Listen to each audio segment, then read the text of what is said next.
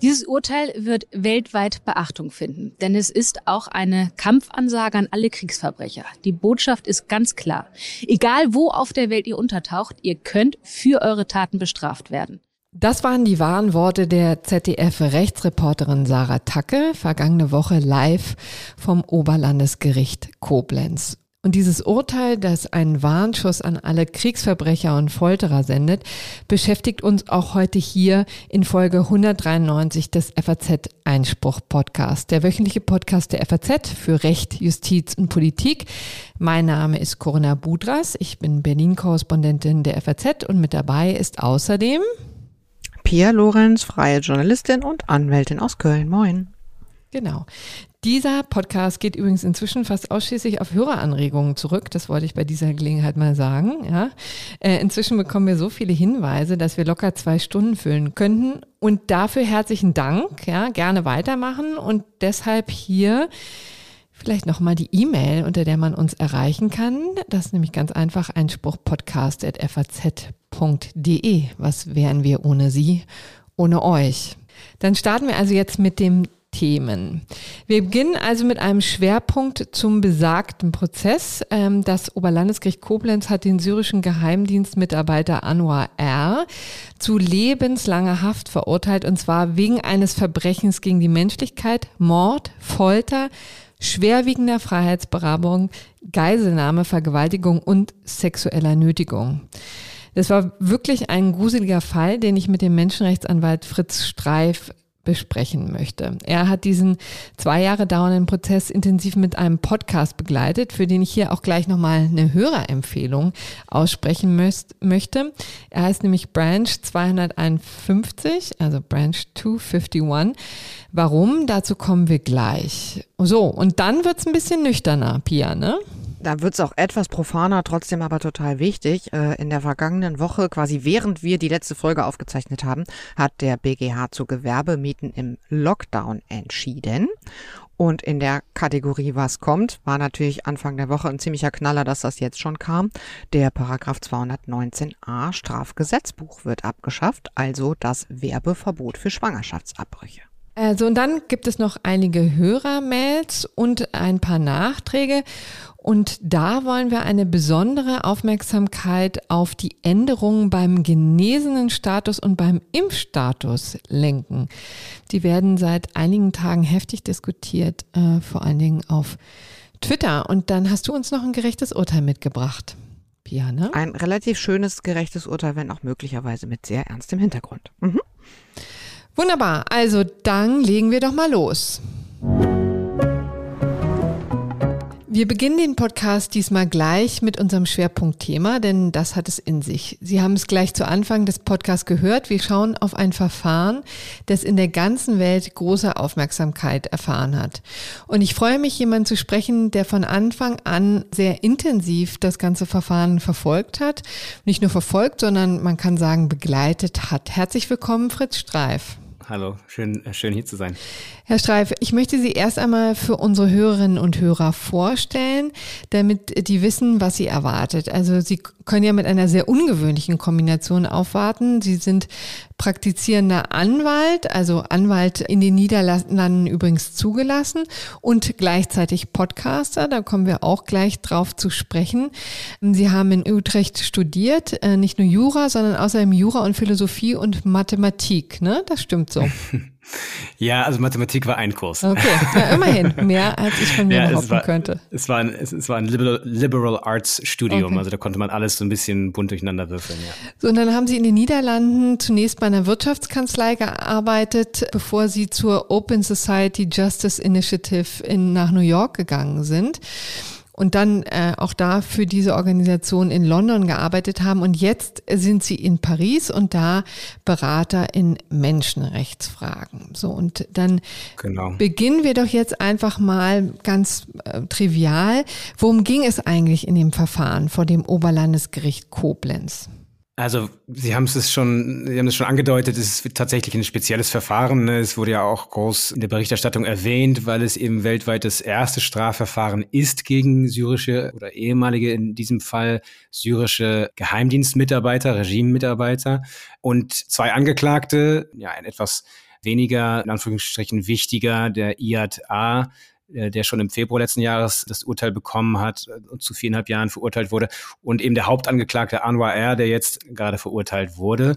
Und es ging dabei um deren Rolle in einer Abteilung des äh, Allgemeinen Geheimdienstes in Syrien. Geheimdienste werden schon geraume Zeit eingesetzt, um na, Dissidenz im, im eigenen Land zu unterdrücken. Und seit 2011, das hat jetzt die Vorsitzende Richterin in Koblenz auch nochmal klargemacht in der Urteilsverkündung, wirklich äh, nicht nur eben um Informationen zu erpressen ähm, von, von den Gefangenen, sondern tatsächlich diese Aufständigen, das sind ihre Worte, zu vernichten, also physische Vernichtung des Aufstandes. Mhm. Und die individuellen Anklagepunkte sagen eigentlich schon alles.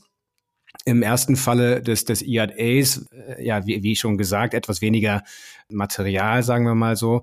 Zwar in seiner Rolle als mehr oder weniger eigentlich Einsammler, also er war in einer Stoßtruppe, die die Demonstranten eingesammelt hat, in Minibussen dann zu der Abteilung gebracht hat und da eigentlich de, diesen Leuten dem Schicksal überlassen hat, das dann wiederum eben von dem Hauptangeklagten Anwar R in einer höheren Position, nämlich der des Leiters der Ermittlungsabteilung und des Gefängnisses laut des, laut des Urteils, dafür verantwortlich war als Mittäter, wie diese Menschen dann dort behandelt mhm. wurden.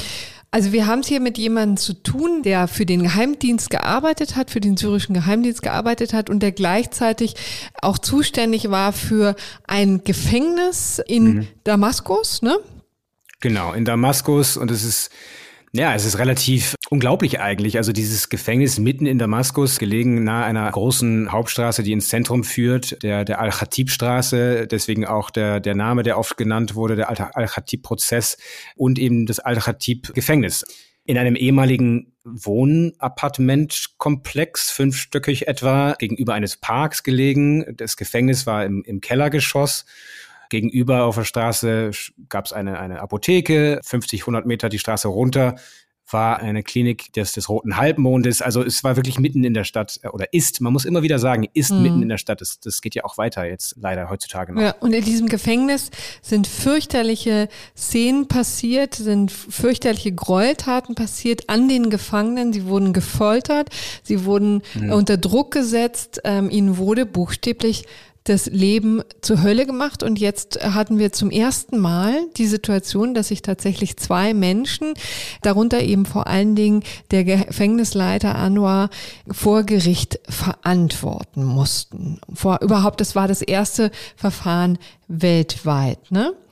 Genau. Genau, man muss ja vielleicht noch dazu sagen, ne, im Fall gegen den IADA ging es um insgesamt im Endeffekt etwa 35 Fälle von Folter. In dem Fall des, des Anwar R um 4000 Folterfälle, die ihm vorgeworfen wurden und mehr als 50 Tötungen bzw. Morde, die ihm vorgeworfen wurden. Dazu kam dann auch äh, sexualisierte Gewalt und Vergewaltigungen und noch eine Reihe anderer Anklagepunkte, die zum Teil eben auch als Verbrechen gegen die Menschlichkeit angeklagt und jetzt auch verurteilt wurden. Mhm. Genau, das ist ja in der Tat ein Begriff aus dem Völkerrecht. Da kommen wir gleich auch nochmal dazu. Vielleicht zunächst einmal noch zu den Opfern. Wer waren die mhm. Leute, die da so drangsaliert wurden? Also der Fall konzentriert sich jetzt nicht auf die, die letzten Jahre in Syrien, sondern wirklich auf den Anfang, den Beginn der verbrecherischen Antwort des Assad-Regimes auf den Aufstand 2011. Mhm. Also arabischer Frühling kommt an in Syrien, die Leute gehen auf die Straße, und in der Urteilsverkündung hat die Vorsitzende Richterin das nochmal sehr ausführlich ähm, auch nochmal erzählt und dargelegt und Teil des, des Urteils gemacht, dass eben dann die Entscheidung getroffen wurde äh, vom Assad-Regime und dem inneren Zirkel, dem inneren Machtzirkel, um eben mit Gewalt diesen Aufstand niederzudrücken und eben die Aufständischen, die dann einkassiert wurden und in solchen Gefängnissen wie der Abteilung 251 gefangen wurden, tatsächlich auch äh, physisch zu vernichten. Also mhm. da, darum ging es. Es waren Dissidenten, es waren Demonstranten, es waren Leute, die eben im Kontext des arabischen Frühlings es sich nicht länger gefallen lassen haben, was um sie herum äh, geschieht und Veränderungen äh, eingefordert haben. Mhm. So, und dann ähm, war ja das Interessante, dass Anwar A., also der Mann, der hier erst angeklagt und äh, vergangene Woche auch verurteilt wurde, ja eigentlich mit dem System abgeschlossen hatte, ne? denn er war ja als Flüchtling hier nach Deutschland gekommen. So kam die ganze Sache überhaupt für die deutsche Gerichte, denn man muss ja auch sagen, das wirkt ja auch alles ein bisschen bizarr. Ne? Wir haben es ja hier eigentlich mit einem rein syrischen Sachverhalt zu tun. Ne? Die Opfer sind Syrer, der Angeklagte ist Syrer. Das Ganze spielte eben in Damaskus und trotzdem haben die deutschen Gerichte hier etwas zu sagen. Vielleicht erklären Sie uns noch mal erstens, wieso das überhaupt aufflog und warum die deutschen Gerichte zuständig sind. Ja, ja, die Geschichte des Anwar ist, ist tatsächlich ähm, interessant und, und war natürlich auch Hauptbestandteil der Verhandlungen jetzt in Koblenz. Was richtig ist, also was tatsächlich festgestellt wurde, ist, dass relativ schnell, das hat auch niemand bestritten, ist natürlich, dass der, dass der Anwar R desertiert ist Ende mhm. 2012 und als Flüchtling nach Deutschland gekommen ist, sogar unter einem, mit Hilfe eines Visums für besonders schutzbedürftige Syrer, sich bestimmten Aktivitäten der organisierten Opposition auch angeschlossen hatte, was nicht wirklich vom, vom Gericht festgestellt wurde, aber auch nicht notwendig verhandelt werden muss, sind die genauen Umstände seiner Flucht aus Syrien und natürlich auch seine Motivation. Also es ist nicht so, dass man sagen kann, Deserteur ist Deserteur. Mhm. Man hat, es gibt Zweifel bei seiner Motivation. Es könnte auch wirklich, das wurde angedeutet vom Gericht, einfach opportunistisch gewesen sein, dass dieser Mann gesehen hat, dass das Regime möglicherweise bald fällt die Rebellen standen vor den Toren von Damaskus Ende 2012 und dass er einfach seine, seine Chance ander, anderswo gesehen hat und deswegen desertiert ist. Ja, das ist auch eine Möglichkeit. Andere Deserteure, wie zum Beispiel der Cäsar, der ehemalige Militärfotograf, ja, das sind Leute, die sich auch vom Regime abgewandt haben, die dann aber die Entscheidung getroffen haben, sich wirklich 100 Prozent abzuwenden und mhm.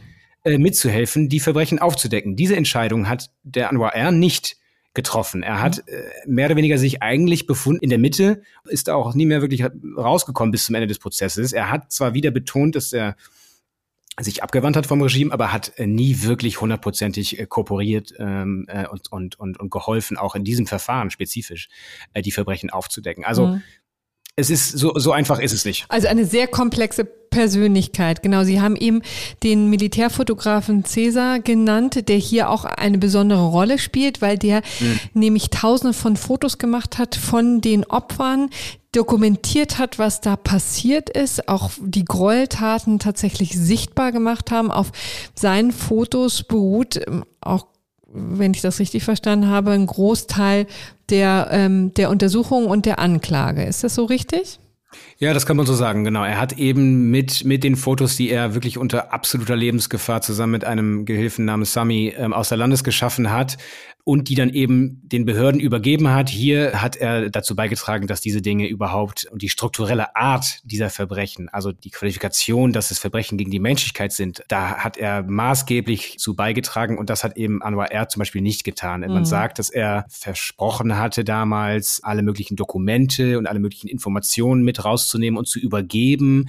Das hat, wenn man das so nachlesen kann, nicht stattgefunden. Also wie gesagt, es ist ein bisschen eine schwierige, eine schwierige Nummer, ähm, aber Tatsache ist, er kam in Deutschland an als Flüchtling, wurde als solches eben von den vom Bundesamt für Migration und Asyl wurde er, wurde er als solches ja äh, in Deutschland dann auch willkommen geheißen. Ja, akzeptiert. akzeptiert genau. Oder mhm. hat er eigentlich einen Asylstatus bekommen, bevor die ganzen Ermittlungen begannen? Ja, ja, in mhm. seinem Fall, soweit wir das ähm, recherchiert haben, auf Grundlage seiner, seines Status hatte er den und war dann aber wie viele Tausende, Hunderte, Tausende äh, andere Syrer in Deutschland auch in einem Flüchtlingszentrum untergebracht in Marienfelde in Berlin. Und ja, und es gab dann verschiedene Stränge eigentlich, die dazu geführt haben, dass er dann im Endeffekt von einer anderen Behörde, das muss man immer wieder sagen. Das ist, da gibt es natürlich auch eine Scheidung der, Macht, der, der Machten ähm, zwischen dem Bundesamt für Migration und Asyl und dem Justizministerium.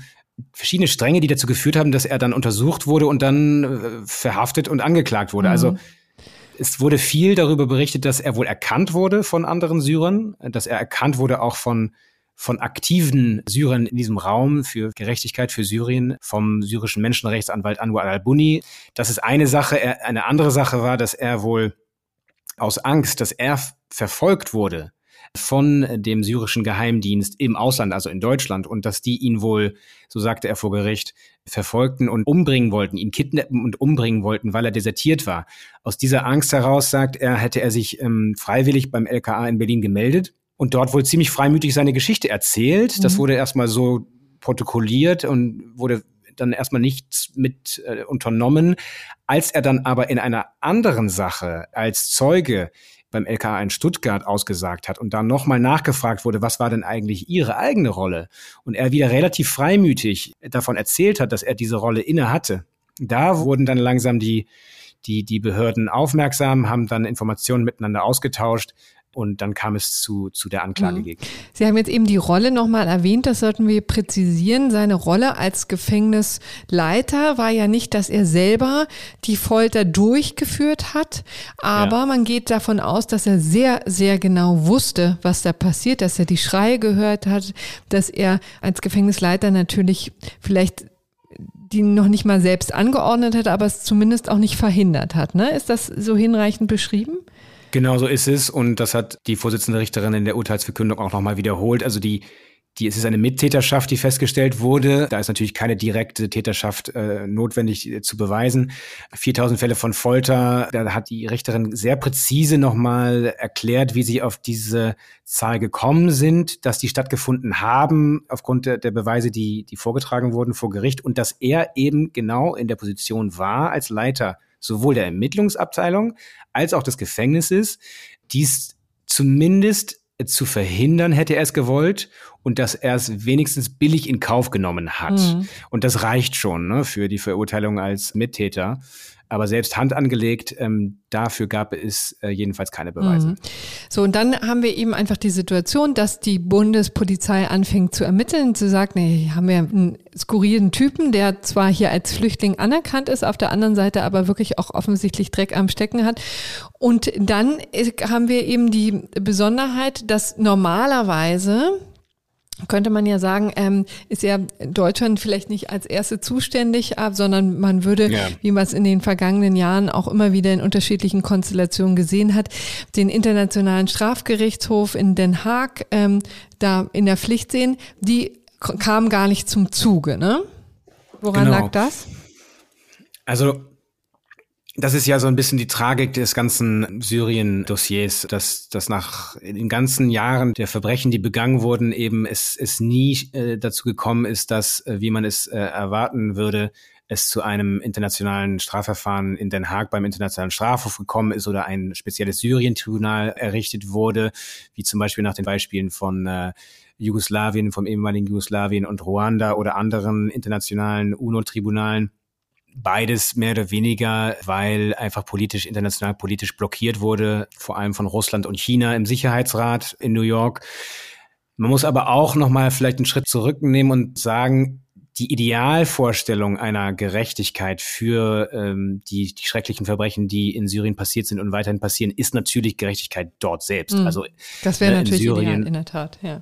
Das, das hören wir auch immer wieder von unseren syrischen Kollegen. Das ist natürlich der Anfang der Tragik, dass das absolut unmöglich ist, dass äh, da äh, faire und ja ganzheitliche äh, Prozesse in, in Syrien selbst stattfinden würden oder, oder in der Region, in den Nachbarstaaten. Das ist leider tatsächlich weiterhin unmöglich. Deswegen ist diese internationale Schiene dann das die zweitbeste Möglichkeit, wenn man es so nennen möchte, die allerdings blockiert ist international und dann kommt eben die sogenannte drittbeste Möglichkeit ins Bild und das sind nationale Strafprozesse wie jetzt der in Koblenz und, und andere, über die wir vielleicht gleich noch sprechen mhm. können, die jetzt gerade beginnen oder, oder demnächst beginnen werden. Und das alles auf Basis des Weltrechtsprinzips. Vielleicht erklären Sie erstmal ganz kurz, wir haben ja auch viele Nichtjuristen unter unseren Hörern, was verbirgt sich dahinter? Ja, das Weltrechtsprinzip hat seinen Anfang ursprünglich beim Internationalen Strafhof wiederum in Den Haag, der ja seit Anfang des Jahrhunderts existiert und damals eben ins Leben gerufen wurde. Und eigentlich alle Mitgliedstaaten, die sich da angeschlossen haben, äh, das war Teil der Verhandlungen, äh, die zu der Gründung des Strafhofs äh, geführt haben, dass die Mitgliedstaaten selbst eben auch die internationalen Verbrechen, die der Strafhof in Den Haag verfolgen kann, auch selbst kriminalisiert, um eben möglicherweise selbst Prozesse zu führen und den, den Strafhof in Den Haag nicht zu überlasten. Das mhm. war so die, die Grundidee damals. So. Und Deutschland, wie eben auch alle anderen Mitgliedstaaten, es wurde diesen, den, den Staaten eine, eine gewisse Freiheit eingeräumt, wie sie dies in den eigenen Gesetzen übernehmen wollten. Und Deutschland hat es eben im Völkerstrafgesetzbuch damals sehr äh, direkt und in einer relativ puren Version eigentlich übernommen. Das heißt, im Vergleich zu anderen, auch europäischen Nachbarstaaten, ist es in Deutschland vielleicht am einfachsten für die Behörden, wirklich diese Fälle äh, äh anzuklagen und dann auch vor Gericht mhm. zu bringen. Wie Sie haben schon gesagt, anfangs, die begangenen Taten müssen keinen Bezug zu Deutschland haben. Mhm. Es muss nicht mal der Täter oder das Opfer auch nur ein, ein Hauch von Bezug zu Deutschland haben, formell. Und trotzdem können diese, diese Verfahren in Deutschland geführt werden. Und das ist auch im internationalen Vergleich relativ äh, speziell und aus meiner Sicht extrem gut. Eine Sache, die ich dazu noch sagen möchte, ist, das finde ich auch wichtig, ja, in Bezug auf die Legitimation eines solchen Verfahrens. Es ist ja immer so ein bisschen die Frage, ja, was macht denn eigentlich Deutschland ja. hier? Äh, warum werden da Ressourcen eingesetzt, Zeit und was nimmt sich Deutschland eigentlich heraus, die, diese syrische Sache sozusagen zu behandeln und auch abzuurteilen. Und da spielt, glaube ich, vielleicht nochmal eine, eine große Rolle und ist deswegen auch Deutschland da aktiv geworden und jetzt auch finde ich gut, dass es das, das, das Land ist, das diesen ersten Prozess im Endeffekt relativ gut über die Bühne gebracht hat. Wir können gleich noch sprechen über die, über die Lessons learned, aber dass es einfach extrem viele äh, syrische Mitbewohner in unserem Land gibt. Ja, bis zu 800.000 mhm. Syrer sind in Deutschland und da darunter eben auch viele Opfer, die sich einfach, weil sie sich an niemand anderes haben wenden können, an die deutschen Behörden gewandt haben, gesagt haben, wir sind hier, wir möchten Gerechtigkeit das deutsche Gesetz ist dafür gemacht. Und in dem Sinne ist es schon, finde ich, was die Legitimation des Verfahrens angeht, gut, dass es in Deutschland passiert ist und, und in dem Sinne als drittbeste Lösung auch mhm. zu befürworten. Also Weltrechtsprinzip gibt es in Deutschland aber auch noch nicht so lange. Ne? Also umgesetzt ist genau. es, glaube ich, erst rund vor 20 Jahren. Ne? Und seitdem mhm. sehen wir auch erst die Tendenz, dass auch große Prozesse sind ja eben meist große Prozesse, sehr komplexe Prozesse, sehr komplizierte Verfahren. Auch schon schwierig, den Sachverhalt überhaupt aufzuklären. Ne? Seitdem sehen wir ja. so tröpfchenweise eigentlich immer mehr dieser Verfahren. So, und nun Anwar A. musste sich also stellen, war auch ein langes Verfahren, ne? über 100 Verhandlungstage, mehrere Jahre zog sich das. Mhm. Und das ähm, Gericht hat nun vergangene Woche, vergangenen Donnerstag, das Urteil gesprochen und kam tatsächlich zu einer Verurteilung, lebenslange Haft ne? für Verbrechen gegen die Menschlichkeit. Aber das sollte man vielleicht an dieser Stelle nochmal sagen, in Sicherungsverwahrung muss er nicht. Ne? Das stand ja auch zur Debatte, ob er vielleicht womöglich weit über die üblichen mhm. Jahre hinaus noch hinter verschlossene Türen kommt, weil er ein, eine Gefahr für die Gesellschaft steht. Da, so weit ist das Gericht aber nicht gegangen, ne? Genau. Also Verbrechen gegen die Menschlichkeit ist ein Tatbestand des Weltrechtsprinzips. Dazu, das muss man vielleicht nochmal kurz sagen, zählen auch äh, Völkermord und, und Kriegsverbrechen.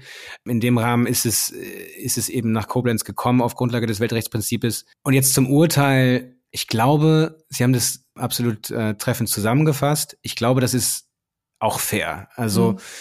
die meisten Anklagepunkte hat das Gericht als erwiesen festgestellt. Ein paar von den Morden konnten nicht nachgewiesen werden, aber es ging immer, glaube ich, immer noch, wenn ich richtig erinnere, um 27 äh, Morde und eben, wie gesagt, 4000 äh, Fälle von Folter, dazu eben sexualisierte Gewalt, ein Fall von Vergewaltigung, also das als Verbrechen gegen die Menschlichkeit und da eben Verbrechen gegen die Menschlichkeit, Mord, also da ist, war lebenslänglich nicht keine andere Option als leben, lebenslänglich. Sie sagen es aber schon, es wurde nicht entschieden, dass die besondere Schwere der Schuld. Achso, entschuldige. Das, hier, ne? Genau, es ging natürlich um die besondere Schwere der Schuld und nicht um die mhm. Sicherungsverwahrung. Genau, die besondere Schwere der Schuld, da haben wir unter Juristen viel diskutiert, ob das Gericht diese feststellen würde und das war für mich eigentlich als ich da nach Koblenz gefahren bin letzte Woche, die einzige Frage, mhm. die sich mir gestellt hat. Und da äh, war, war, war relativ schnell beantwortet, dass es eben nicht festgestellt wurde. Das hätte bedeutet, dass Anwar R. eben nicht nach 15 Jahren, wie, wie normalerweise üblich bei lebenslangen Haftstrafen, äh, eine Freilassung auf Bewährung beantragen kann, sondern eben mindestens 20 Jahre hätte warten müssen. Das ist aber nicht festgestellt. Und was ich schon sagte, ich finde das im Endeffekt fair. Es ist kein äh, Fall gewesen, der absolut eindeutig ein Regime, einen ehemaligen Regimemitarbeiter, äh, der weiterhin Feuer und Flamme für das Regime mhm. ist und ein großes Theater, politisches Theater gemacht hat äh, vom Prozess und alles abgestritten hat. Das hat es ja auch schon gegeben in der internationalen Rechtsgeschichte.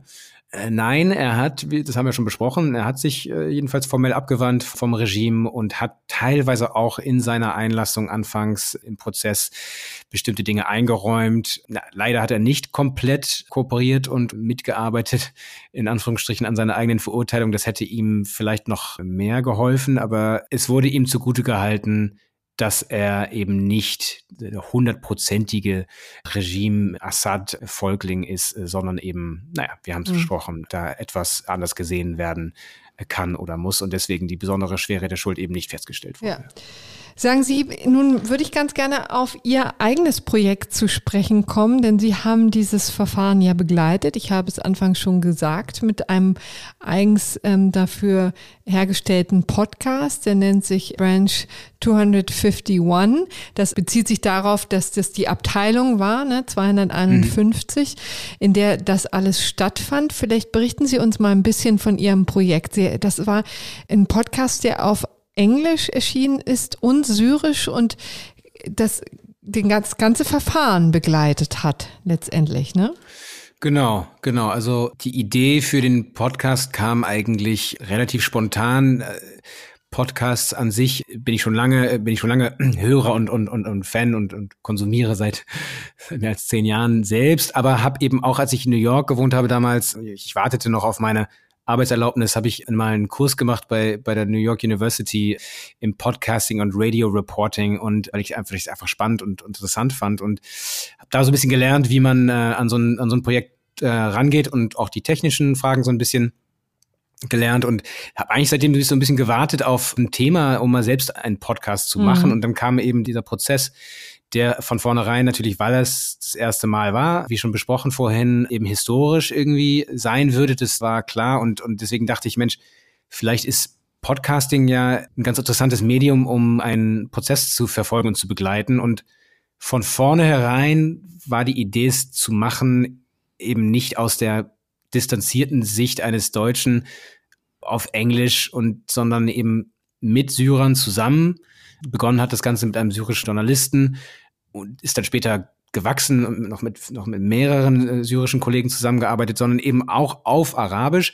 Und nicht nur, weil es natürlich irgendwie ein, ein, ein syrischer Prozess ist, der zwar in Deutschland stattfindet, also nicht nur, weil, weil es sich um Syrien, äh, weil er um, von Syrien äh, handelt, sondern weil eben auch schon absehbar war, dass es schwierig werden würde für Syrer in der ganzen Welt, sich zu informieren zu diesem Prozess. Mhm. Und das hat, das hat sich dann auch später einfach leider bewahrheitet und bis zum Ende durchgezogen, dass es eine sehr restriktive Auslegung gibt der, der deutschen Gerichte, was ähm, den Zugang äh, zum Gericht selbst, das hat auch mit Covid zu tun, muss man dem Gericht zugutehalten, zum Gericht selbst, also zu den Verhandlungen, aber eben auch zu den Übersetzungen gibt. Das war wirklich, ja, finde ich weiterhin erstaunlich. Es wurde im Prozess selbst für die teilnehmenden Nebenkläger und die Staatsanwaltschaft und die Verteidigung wurde natürlich simultan übersetzt. Es gab zwei simultane Übersetzer im Raum, im Saal, aber diese Übersetzungen, die durften eben nicht an die öffentliche Tribüne mhm. äh, weitergegeben werden, obwohl sie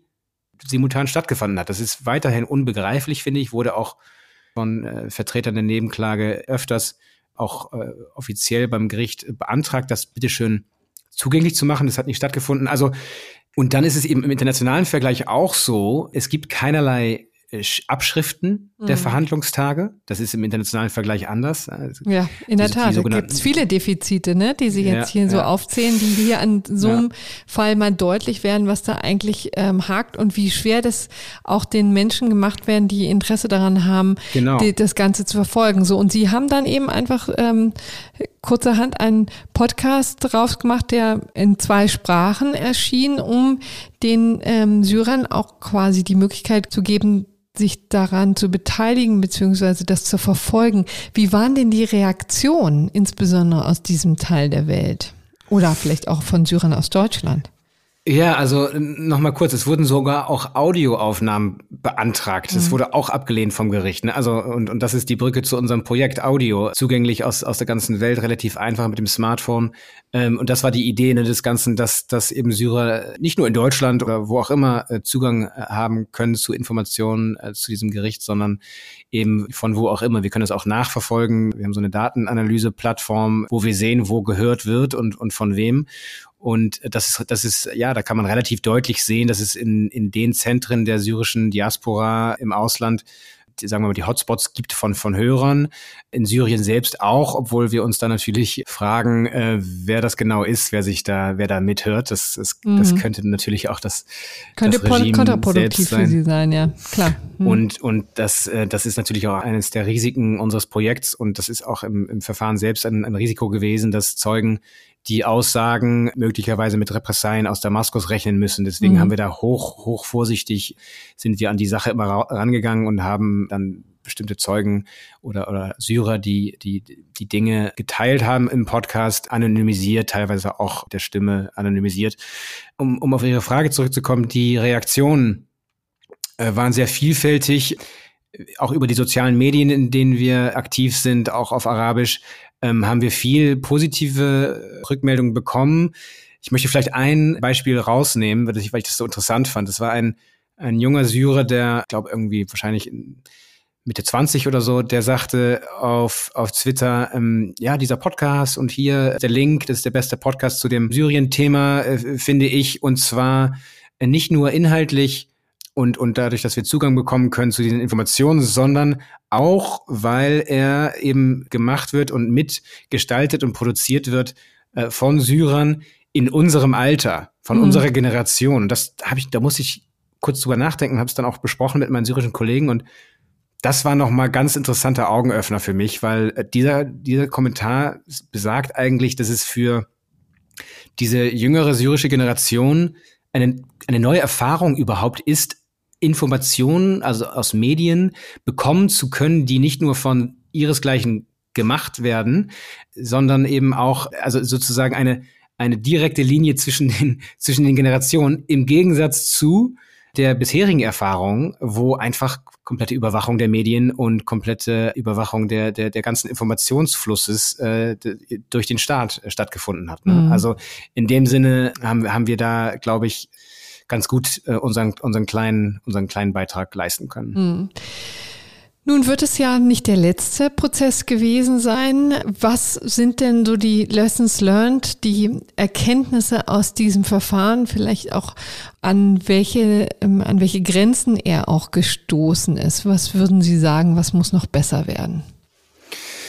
Ja, wir haben eben schon kurz drüber geredet. Es, es ist jetzt auch sehr aktuell. Ich habe das mit einem Kollegen besprochen heute noch, also auf Englisch gesagt, after the trial is before the trial. Übermorgen äh, beginnt ein Strafverfahren in Frankfurt am Oberlandesgericht gegen den äh, Angeklagten Allah M., der ein ehemaliger Militärarzt aus Syrien ist und dem vorgeworfen wird, in seiner Rolle da im Militärkrankenhaus gefoltert zu haben. Relativ schreckliche Tatvorwürfe kann man online nachlesen. Und da ist natürlich die große Hoffnung, dass jetzt auch Dinge, die im Koblenz-Prozess vielleicht noch nicht so gut gelaufen sind, da besser laufen werden. Es ist allerdings in der Community, in der wir uns so ein bisschen bewegen, von dem, was wir hören, zu vermuten, dass da sich nicht viel getan hat. Und das mhm. ist natürlich irgendwie enttäuschend. Also wir haben eben schon über den Zugang auch über die Sprache äh, geredet, die, die Zugang zu Übersetzungen, diese genau dieses Thema wurde auch beim OLG in Frankfurt jetzt schon angetragen und scheint erstmal abgeschmettert worden zu sein. Die Tonaufnahmen, das, das ist, wird auch wieder eine, eine, eine Diskussion werden. Da müssen wir gucken, wie sich das entwickelt. Die, ja, die Abschriften wird es nach wie vor nicht geben. Das ist im Endeffekt natürlich auch einfach weil das deutsche Strafprozessrecht eventuell nicht mehr hergibt. Da müsste schon eine, hm, eine, Reform, eine, eine Gesetzesänderung, ne? genau, da, hm. genau, da müsste, müssten Gesetzesänderungen her und, und das ist vielleicht etwas zu kurzfristig gewesen jetzt für diesen Fall, sollte aber auf jeden Fall auch politisch, ähm, im politischen Sinne und von den Gesetzesmachern aufgegriffen hm. werden, dass, damit das besser wird. Ein anderer Punkt sind noch die Zeugen. Das war ein, ein, ein, ein heikles Thema in Koblenz, das wird jetzt auch wieder ein heikles Thema werden in, in Frankfurt weil eben das Regime nach wie vor fest im Sattel sitzt in Damaskus, sind die Sicherheitsbedenken von vielen Zeugen einfach absolut äh, reell und muss da sehr, sehr akribisch und gut sensibel äh, von den Behörden und vom Gericht äh, damit umgegangen werden. Das war nicht immer der Fall in Koblenz, obwohl ich sagen kann, von dem, was ich mitbekommen habe, dass das Gericht da äh, schon äh, versucht hat, das Beste daraus zu machen. Es ist auch einfach ein, ein hochkomplexes Thema und deswegen wird es auch in Frankfurt und in, in, in anderen Prozessen schwierig bleiben. Ja, also ein Meilenstein war es auf jeden Fall, das Urteil des OLG Koblenz gegen Anwar A, aber es ist in der Tat noch viel zu tun. Herr Streif, herzlichen Dank, dass Sie uns da den sehr intensiven Einblick ähm, gegeben haben in das Verfahren und auch in Ihre Arbeit. Besten Dank. Danke Ihnen, ja. Ja, und nach dem Prozess, nach dem Urteil ist vor dem Prozess.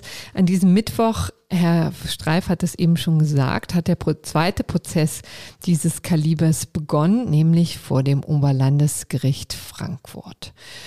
So, Jetzt geht es aber weiter mit den Gewerbemieten und dem Lockdown, der uns ja nun schon seit anderthalb Jahren, fast zwei Jahren auch vor Gericht beschäftigt. Pia, was war da los?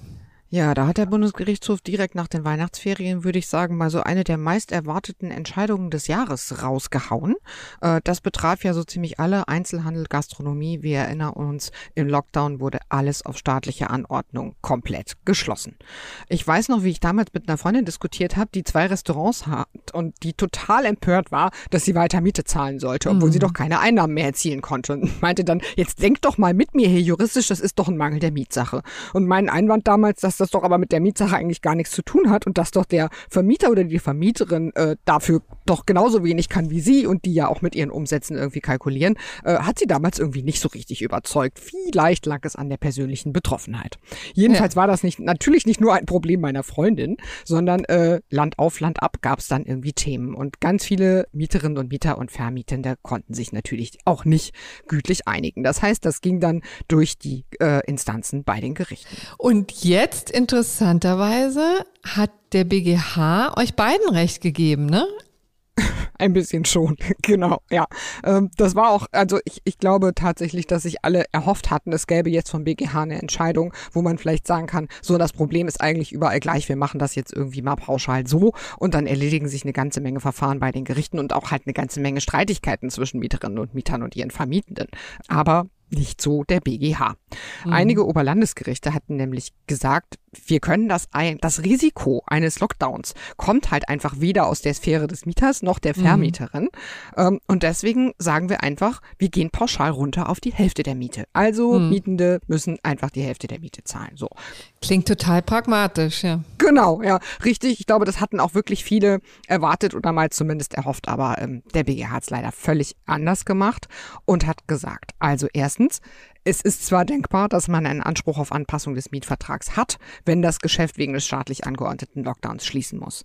Aber eine pauschale hälftige Kürzung der Miete hält der BGH für komplett unmöglich. Er sagt wirklich sehr deutlich schon in seiner Pressemitteilung. Es bedarf einer konkreten Prüfung, welche Nachteile der Mieter eigentlich jetzt wirklich erlitten hat und welche Kompensationen er auch dafür erhalten hat. Also nichts mhm. hier irgendwie, wir machen das mal pauschal Hälfte, Hälfte oder so, ähm, sondern äh, Prüfung im Einzelfall. Kurz für die Jura-Nerds da draußen, der BGH hat tatsächlich durchgeprüft, Mangel der Mietsache, nope.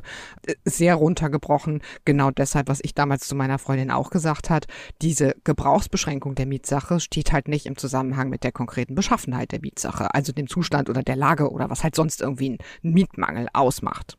Aber der BGH sagt sehr klar, das kann also das ist eine Störung der Geschäftsgrundlage. Also wir mhm. sind in Paragraph 313 bürgerliches Gesetzbuch. Da gab es ja noch so eine lustige neue Corona-Sondervorschrift, die wurde eingefügt, ich glaube Ende 2020 im Artikel 240 Paragraph 7 Einführungsgesetz zum bürgerlichen Gesetzbuch und die vermutet bei Lockdown-Schließungen eine Störung der Geschäftsgrundlage. Aber eigentlich benutzt der BGH die gar nicht, sondern sagt nur, ja, da steht es auch drin, ist aber sowieso ein Fall von 313 und zwar kannte ich jetzt persönlich nicht, vielleicht wissen das alle da draußen außer mir. Betroffen ist die sogenannte große Geschäftsgrundlage. Also mhm. quasi die Erwartung der Vertragsparteien, dass sich die grundlegenden ähm, Verhältnisse nicht ändern, dass die eigene Sozialexistenz nicht erschüttert wird, dass es also keine Kriege gibt oder Umweltkatastrophen oder was auch immer. So richtig umwälzende politische oder wirtschaftliche ähm, Veränderungen der Rahmenbedingungen. Aber jetzt kommt's. Diese gestörte Geschäftsgrundlage reicht eben nicht aus, sagt der BGH. Ja. Denn Paragraph 313 verlangt ja auch noch, dass der Mieterin oder dem Mieter ein Festhalten an dem unveränderten Vertrag unzumutbar wäre. Mhm. Und deswegen hat er die ganze Kiste zurückverwiesen an das Berufungsgericht. Und das Berufungsgericht muss jetzt sehr detailliert prüfen, welche Nachteile der Mieter erlitten hat und welche Vorteile er erlangt hat. Also die müssen jetzt ganz konkret auf den Tisch legen, was sind die konkreten wirtschaftlichen Auswirkungen, wie viel Umsatz habe ich verloren in der Zeit der Schließung. Dabei kommt es dann nicht darauf an, wie viel Umsatz hat der Konzern verloren, sondern da geht es immer nur um das konkrete Geschäft, also im Zweifel die Filiale, die dicht gemacht wurde. Ähm, der Mieter muss auch darlegen, welche Maßnahmen er ergriffen hat oder hätte ergreifen können, um solche Verluste zu verhindern. Also zum Beispiel hätte man nicht viel mehr online verkaufen müssen oder so. Ne, sowas ist da ja denkbar. Na, und die Wirtschaftshilfen, ne, die da geflossen sind. Genau, gar nicht genau. So also er muss auch, auch Vorteile, die er bekommen mhm. hat, muss er, muss er gegenrechnen. Also ich glaube, das ist ja jetzt auch schon recht unterschiedlich, wie viele Vorteile die dann tatsächlich bekommen haben, zumal ja dann im Nachhinein einiges dann als Darlehen deklariert wurde. Also mhm. so Corona-Soforthilfen und so, sagt der BGH, die müssen natürlich gegengerechnet werden, sofern diese eben nicht nur auf Darlehensbasis gewährt wurden. Also klar, ne, wenn man es zurückzahlen muss, dann war es natürlich kein Vorteil, den man erhalten hat.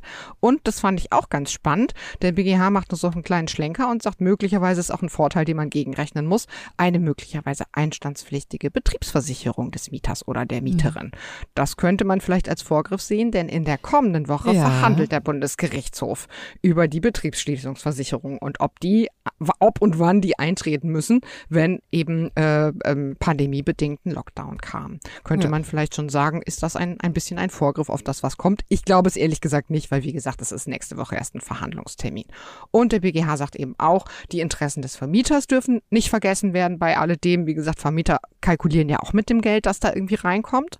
Ähm, Allerdings braucht es keine Gefahr für die wirtschaftliche Existenz des Mieters. Also der Mieter muss nicht sagen, ich stehe jetzt hier vor dem kompletten Breakdown äh, und nur dann muss, darf ich irgendwie meine Miete kürzen. Das braucht man nicht. Mhm. Aber ja, pragmatische Lösung ist es jetzt nicht. Ja, es bleibt alles im Einzelfall. Sagen, es ist, ich kann es so ein bisschen nachvollziehen, weil die ähm, die Realität ist ja leider inzwischen auch wirklich alles andere als eindeutig, ne? Eben durch diese ganzen Wirtschaftshilfen, die da geflossen sind und die ja durchaus auch Kurzarbeit, ne, wäre an dieser Stelle vielleicht auch zu nennen. Es sind ja auch viele Geschäfte, viele äh, insbesondere Restaurants äh, oder auch Hotels sind ja dann auch in die Kurzarbeit gegangen, haben da auch finanzielle Unterstützung bekommen. Also die Gemengelage und äh, die die Opferbeschreibung ist gar nicht mehr so leicht zu treffen. Insofern macht es diese ganze Sache komplizierter. Also, oder vielleicht sagen wir mal vorneweg, es ist immerhin, ja, was den Mietern jetzt entgegenkommt, ist, dass nicht pauschal gesagt wurde, ihr seid an den Mietvertrag gebunden, ihr müsst weiter zahlen, egal was kommt. Das ist ja auch nicht so gewesen, ne? Sondern ganz im Gegenteil. Hier steht ja durchaus jetzt bei jedem Mietvertrag im Raum, dass da ähm, es zu Neuverhandlungen kommen kann, beziehungsweise zu einer Neuberechnung kommen kann, aber sie ist eben nicht mehr so pauschal, wie du gesagt hast und die Oberlandesgerichte das mitunter vorgegeben haben, ne?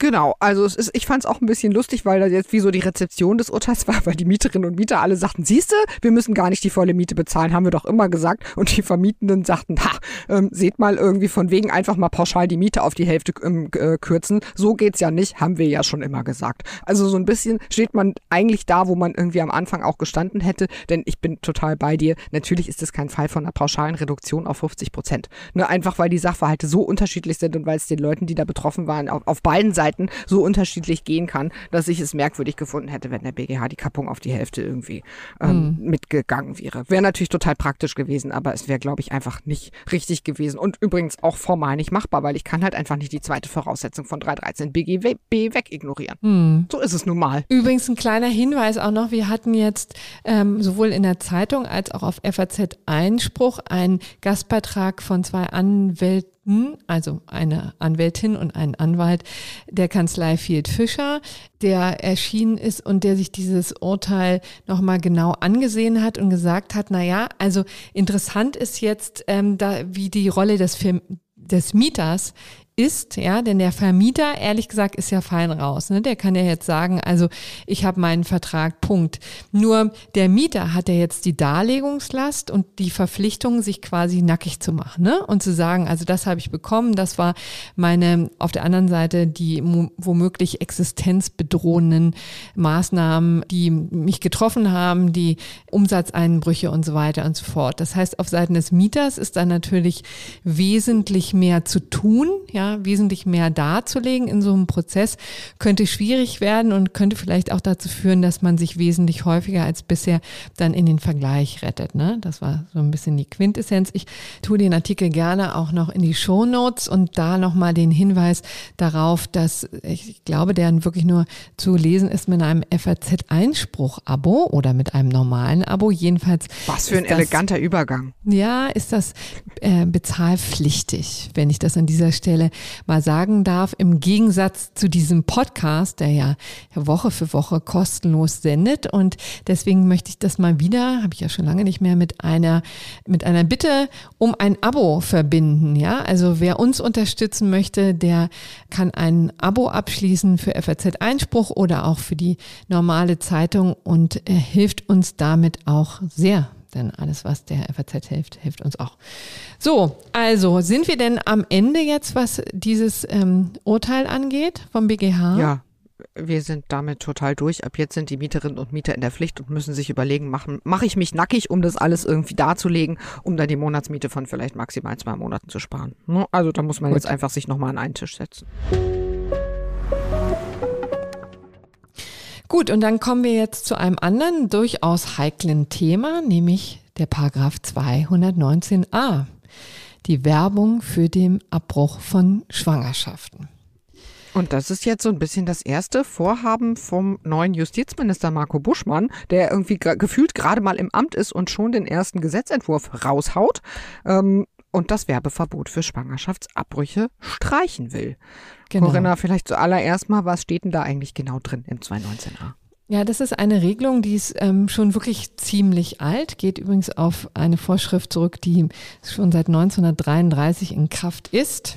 Und ähm, sie soll eigentlich dem Schutz des ungeborenen Lebens dienen. Ne? Also darum geht es natürlich immer, diese Abwägung zwischen dem Schutz des ungeborenen Lebens und deren Rechte der Mutter, der Frau, der sich selbst über ihre Schwangerschaft und über ihren Körper zu befinden. So, und da gibt es eben auch versucht man sozusagen alles, um Schwangerschaftsabbrüche so schwer wie möglich zu machen, ja, so selten wie möglich überhaupt vorkommen zu lassen. Und deswegen hat man sich eben auch entschieden, da möglichst rigide zu sein, was mit der Werbung, ähm, was die Werbung angeht. Ja, und sie richtet sich konkret an Ärztinnen und Ärzte, die Schwangerschaftsabbrüche vollziehen. Und die müssen eben mit strafrechtlicher Verfolgung rechnen, wenn sie sachliche Informationen über Ablauf und Methode des Schwangerschaftsabbruchs bereitstellen oder eben in Versammlungen, so heißt es so schön im Paragraph 219a, oder durch Verbreiten eines Inhalts darüber berichten. Ja. Also vielleicht kann man das dann an der Stelle direkt mal sagen. Das ist tatsächlich so, dass der 219a in seiner Überschrift sagt Werbung ähm, aber eben auch schon verbietet, auch nur sachlich darüber zu informieren, mit welchen Methoden Ärztinnen und Ärzte einen Schwangerschaftsabbruch quasi anbieten und durchführen. Ähm, das, also unter Werbung stellt man sich ja immer irgendwie so, keine Ahnung, quietschebunte Farben vor und so, ne? Sondern es geht jetzt aber wirklich hier noch einen Schritt weiter und der, die Vorschrift verbietet sachliche Informationen. Und bis 2019 durfte man noch nicht mal auf seiner Webseite als Ärztin angeben, dass man überhaupt Schwangerschaftsabbrüche durchführt. Ne? Denn da wurde der Absatz 4 damals eingefügt. Genau, und das ist übrigens eine Norm für alle die, die das nicht so konkret verfolgt haben, aber denen diese Norm auch tatsächlich schon was sagt, weil das ja doch eine Diskussion ist, die relativ alt ist. Ich kann auch noch mal dazu sagen, das ist ähm, mit dem äh, Fall oder mit dieser ganzen Diskussion haben wir uns zum ersten Mal in Folge 45 äh, Oh, das ist ja echt schon ein paar Tage ja, her. Äh, beschäftigt. Äh, damals eben auch noch mit meinem Kollegen Konstantin van Linden. Und äh, da haben wir uns schon mal ähm, gekümmert, das war 2018, äh, um die diese Diskussion rund um die Gießener Frauenärztin Frau Hähnel. Vielleicht, du hast sie ja tatsächlich mal kennengelernt, ne? Vielleicht erzählst du mal ein bisschen, worum es damals eigentlich ging. Also kennengelernt ist vielleicht etwas zu viel gesagt. Ich war damals tatsächlich vor dem Amtsgericht Gießen, quasi als Prozessberichterstatterin damals noch in meinem Job für die Legal Tribune Online vor Ort und habe da eben unter anderem mit ihr gesprochen, mit ihrer damaligen Verteidigerin, der Professor Monika Frommel. Also Christina Hähnel ist eine Frauenärztin aus Gießen, ähm, die auf ihrer Webseite damals angegeben hatte, dass sie Schwangerschaftsabbrüche durchführt und ich meine damals auch schon, wie sie sie durchführt. So. Mhm. Und dann wurde die angezeigt von sogenannten Lebensschützern. Die nennen sich in Teilen selber so. Man kann sich das gut überlegen, ob man das so sieht. Ähm, das heißt, es sind natürlich primär Männer, die ähm, sich tatsächlich zur Aufgabe gemacht haben, nach Ärztinnen und Ärzten im Netz zu suchen, die ihres Erachtens gegen den Paragraphen 2000, äh, 2019, 219a StGB verstoßen. So, und dann haben die eben Strafanzeigen gestellt. In vielen Fällen wurden diese Strafanzeigen eingestellt, klar, von der Staatsanwaltschaft. Aber in den Fällen, wo natürlich dann irgendwie diese Information einfach im Internet stand und womöglich sogar auch noch drin stand irgendwie, wie diese Ärzte so einen Abbruch vornehmen, dann mussten die Staatsanwaltschaften weiter ermitteln. So eben auch in Gießen. Und die Christina Hennel, die darf man, glaube ich, mit Fug und Recht als Überzeugungstäterin ähm, bezeichnen, die ist durch die Instanzen gegangen. Also die hat äh, 2021 gegen alle ihre Verurteilungen in allen drei Instanzen Verfassungsbeschwerde auch noch eingelegt. Und damals mhm. vor dem Amtsgericht Gießen, das hat für relativ viel Wirbel gesorgt, ähm, war da auch echt viel los. Ich meine, das ist das Amtsgericht in Gießen, das muss man sich jetzt irgendwie klar machen. Da sind jetzt wahrscheinlich eher selten irgendwie äh, Sprechchöre und DemonstrantInnen vor allem, also vor allem Frauen vor dem, ähm, vor dem Gericht. Das war aber damals tatsächlich der Fall. Und ähm, das ist halt ein, ein ganz stark feministisch belegtes Thema, eben gerade mhm. der 219a. Und ähm, man muss schon sagen, dass ich damals echt Mitleid mit der Amtsrichterin hatte, die das entscheiden musste, weil natürlich die Verteidigung von Christina Händel dann auch sehr vehement eingefordert hat, sich doch mit einer möglichen Verfassungswidrigkeit von 219a mhm. mal zu beschäftigen und so. Und diese arme Amtsrichterin saß eben da und die musste eben einfach nach dem entscheiden, was im Gesetz steht und auch ganz klar im Gesetz steht. Die konnte natürlich da auch nicht irgendwie sich verfassungsrechtlich mit der Materie beschäftigen, wie das Professor Monika Frommel äh, konnte und auch gerne und aus tiefster Überzeugung getan hat. Also das war schon irgendwie ein etwas absurdes Verfahren, was glaube ich auch vom Amtsgericht Gießen durchaus irgendwie ein bisschen Seltenheitswert hatte. Es hatte übrigens auch wirklich großen Unterhaltungswert.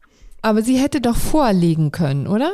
Sie hätte doch das ja, dem ähm, Bundesverfassungsgericht also wenn, vorlegen können. Wenn sie die Vorschrift für 219a für verfassungswidrig gehalten hätte. Und da muss ich sagen, das finde ich auch so ein bisschen spannend, dass da war auch damals die Diskussion. Und diese Diskussion ist jetzt völlig abgeebbt. Also jetzt auch im Referentenentwurf, mhm. den Marco Buschmann vorgelegt hat, ist von einer möglichen Verfassungswidrigkeit von dem 219a nicht mehr die Rede. Ja. Und ich muss auch sagen, ich hätte meine Zweifel daran, ob man sagt, dass diese Vorschrift jetzt zwingend verfassungswidrig ist. Man kann die bestimmt aus anderen Gründen irgendwie streichen wollen, zweifelhaft finden und so, aber dafür hätte man sie eben wirklich für mhm. verfassungswidrig halten müssen.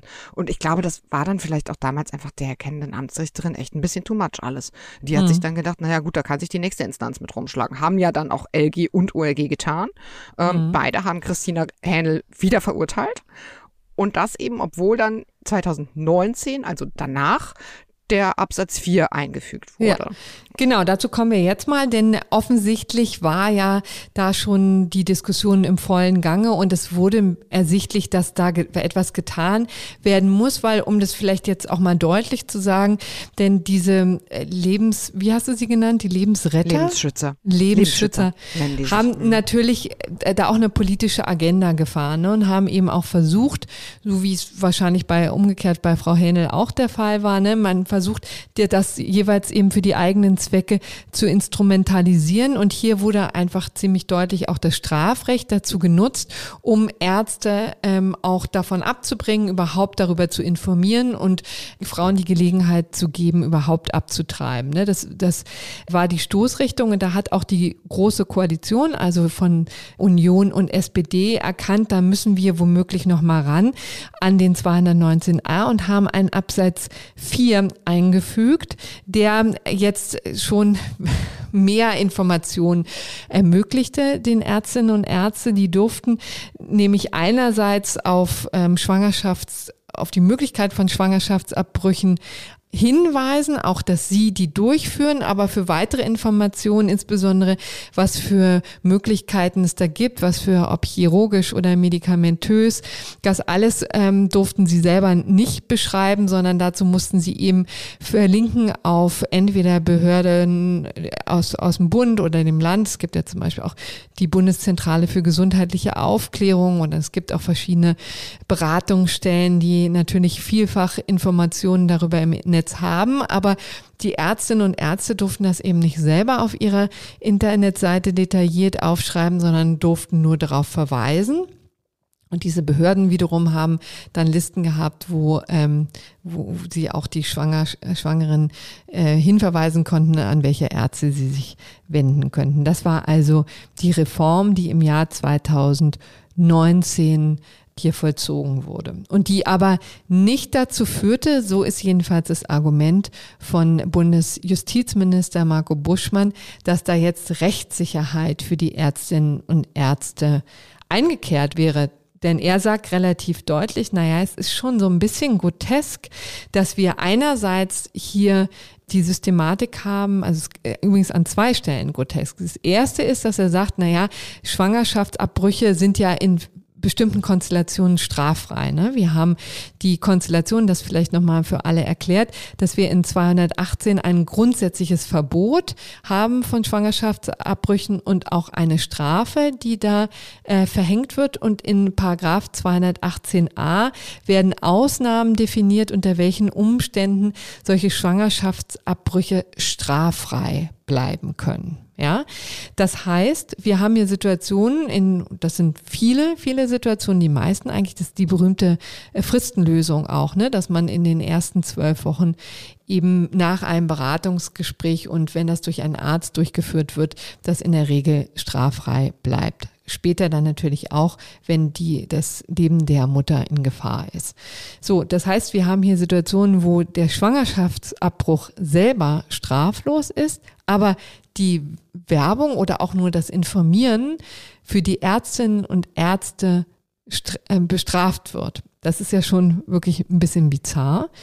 Und mhm. auf der anderen Seite sagte er das Zweite, was er ihn sehr gestört hat, war eben, dass Ärztinnen und Ärzte, die das machen, die Erfahrung damit gesammelt haben, die einzigen sein sollen, die nicht umfassend darüber informieren dürfen. Also im Netz kann sich quasi jeder dazu äußern über Schwangerschaftsabbrüche, egal ob er davon weiß oder nicht weiß. Aber ausgerechnet die, die das durchführen und auch aus der Praxis kennen, dürfen eigentlich wirklich nur sehr eingeschränkt auf ihrer Internetseite informieren. Und das fand er skurril. Muss man ja auch sagen, zu Recht, ne? Ja, ja, also ich finde, das lässt sich zumindest absolut hören. Was hat er jetzt gemacht? Wirklich ähm, ziemlich rigoros. Wie gesagt, nach einem Monat Amtszeit liegt der Referentenentwurf vor und gesagt, also 219a wird komplett abgeschafft. Und den Rest, da kommt jetzt auch kein Ersatz oder so, sondern er sagt eben, diese marktstreierische Werbung, die jetzt vielleicht der eine oder die andere befürchtet, die wird schon jetzt verhindert durch das Standesrecht der Ärztinnen und Ärzte. Ja, also konkret nennt er Paragraph 27 Absatz 3 der Berufsordnung der Landesärztekammern. Ja, und da steht auch explizit drin, berufswidrige Bewerbung ist untersagt und das ist insbesondere dann der Fall, wenn es eine anpreisende, irreführende oder vergleichende Werbung gibt. Hältst so. du das für vergleichbar mit dem 219a?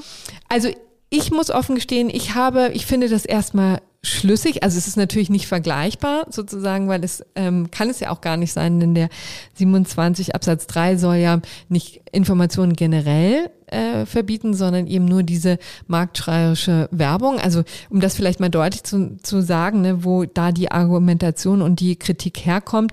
Wir haben zum Beispiel ein Interview in der FAZ gehabt. Am Montag war es, lege ich auch gerne mal in die Show Notes.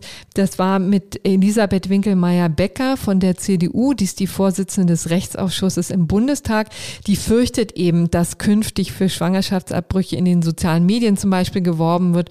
Und zwar so wie Schönheits für Schönheitsoperationen jetzt auch. Ja, das war so ihr Bedenken. Ich muss offen gestehen, ich finde, der 27 Absatz 3 ähm, der Berufsordnung würde das schon abdecken. Ich glaube nicht, dass wir hier tatsächlich auch ethisch kann ich mir ehrlich gesagt überhaupt nicht vorstellen, dass es Ärztinnen und Ärzte gibt, die diesen Weg gehen und dass die tatsächlich mehr und anders dafür werben als nur mit nüchternen Beschreibungen. Das kann ich mir ehrlich gesagt gar nicht vorstellen.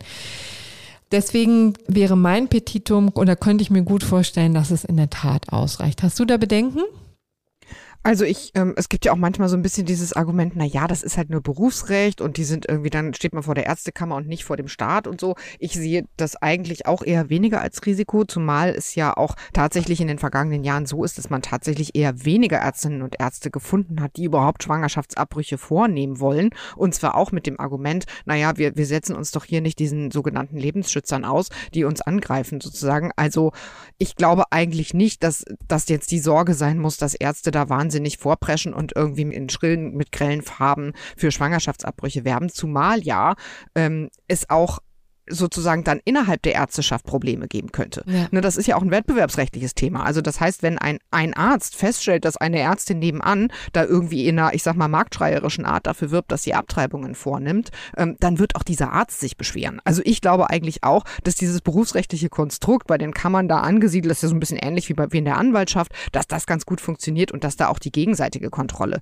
durchaus ganz gut funktionieren kann. Vielleicht sollte man eben nochmal sagen, was vielleicht, was auch eben diese Sorge ist, die unter anderem Elisabeth Winkelmeier-Becker ähm, in dem Interview in der FAZ geäußert hat. Es geht ja immer darum, dass sich die öffentliche Wahrnehmung dann verändert. Also dass irgendwann dieses Gefühl ähm, mhm. sich einstellt, dass Schwangerschaftsabbruch ein alltäglicher, der Normalität entsprechender Vorgang sei. Ja, Und ich halte es also äh, ich, wie gesagt, man weiß natürlich nicht, wie es weitergeht, aber ähm, nach dem, was ich auch so aus der Ärzteschaft höre, von Gynäkologinnen und Gynäkologen höre, ähm, ist es, glaube ich, nicht das, was man im Moment befürchten muss, weil es eben eher zu wenige Ärztinnen und Ärzte gibt, die überhaupt Abbrüche vornehmen möchten, als zu viele und man sich da jetzt wahnsinnig Sorgen machen müsste, dass das da plötzlich werbungsmäßig durch die Decke geht und wenn ich Schwangerschaftsabbruch google, dann irgendwie ich plötzlich da zehn Anzeigen finde, die mich quasi dazu einladen, jetzt doch mal bitte meine Schwangerschaft abzubrechen. Halte mhm. ich für nicht sehr realistisch realistisch.